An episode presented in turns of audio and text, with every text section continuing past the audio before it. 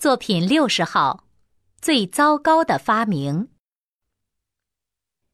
在一次名人访问中，被问及上个世纪最重要的发明是什么时，有人说是电脑，有人说是汽车，等等。但新加坡的一位知名人士却说是冷气机。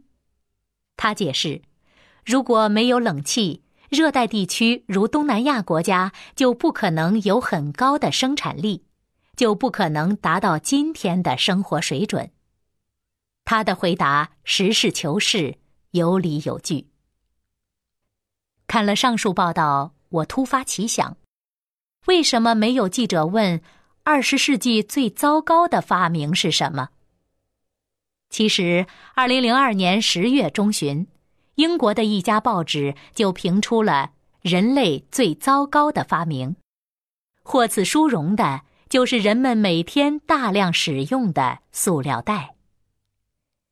诞生于上个世纪三十年代的塑料袋，其家族包括用塑料制成的快餐饭盒、包装纸、餐用杯盘、饮料瓶、酸奶杯、雪糕杯等等。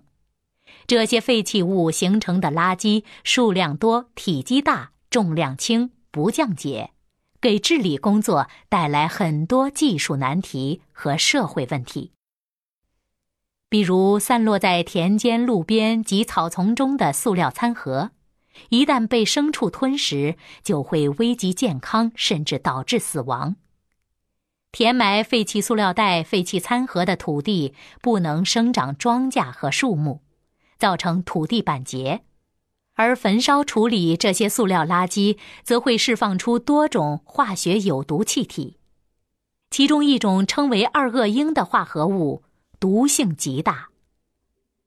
此外，在生产塑料袋、塑料餐盒的过程中使用的氟利昂，对人体免疫系统和生态环境造成的破坏也极为严重。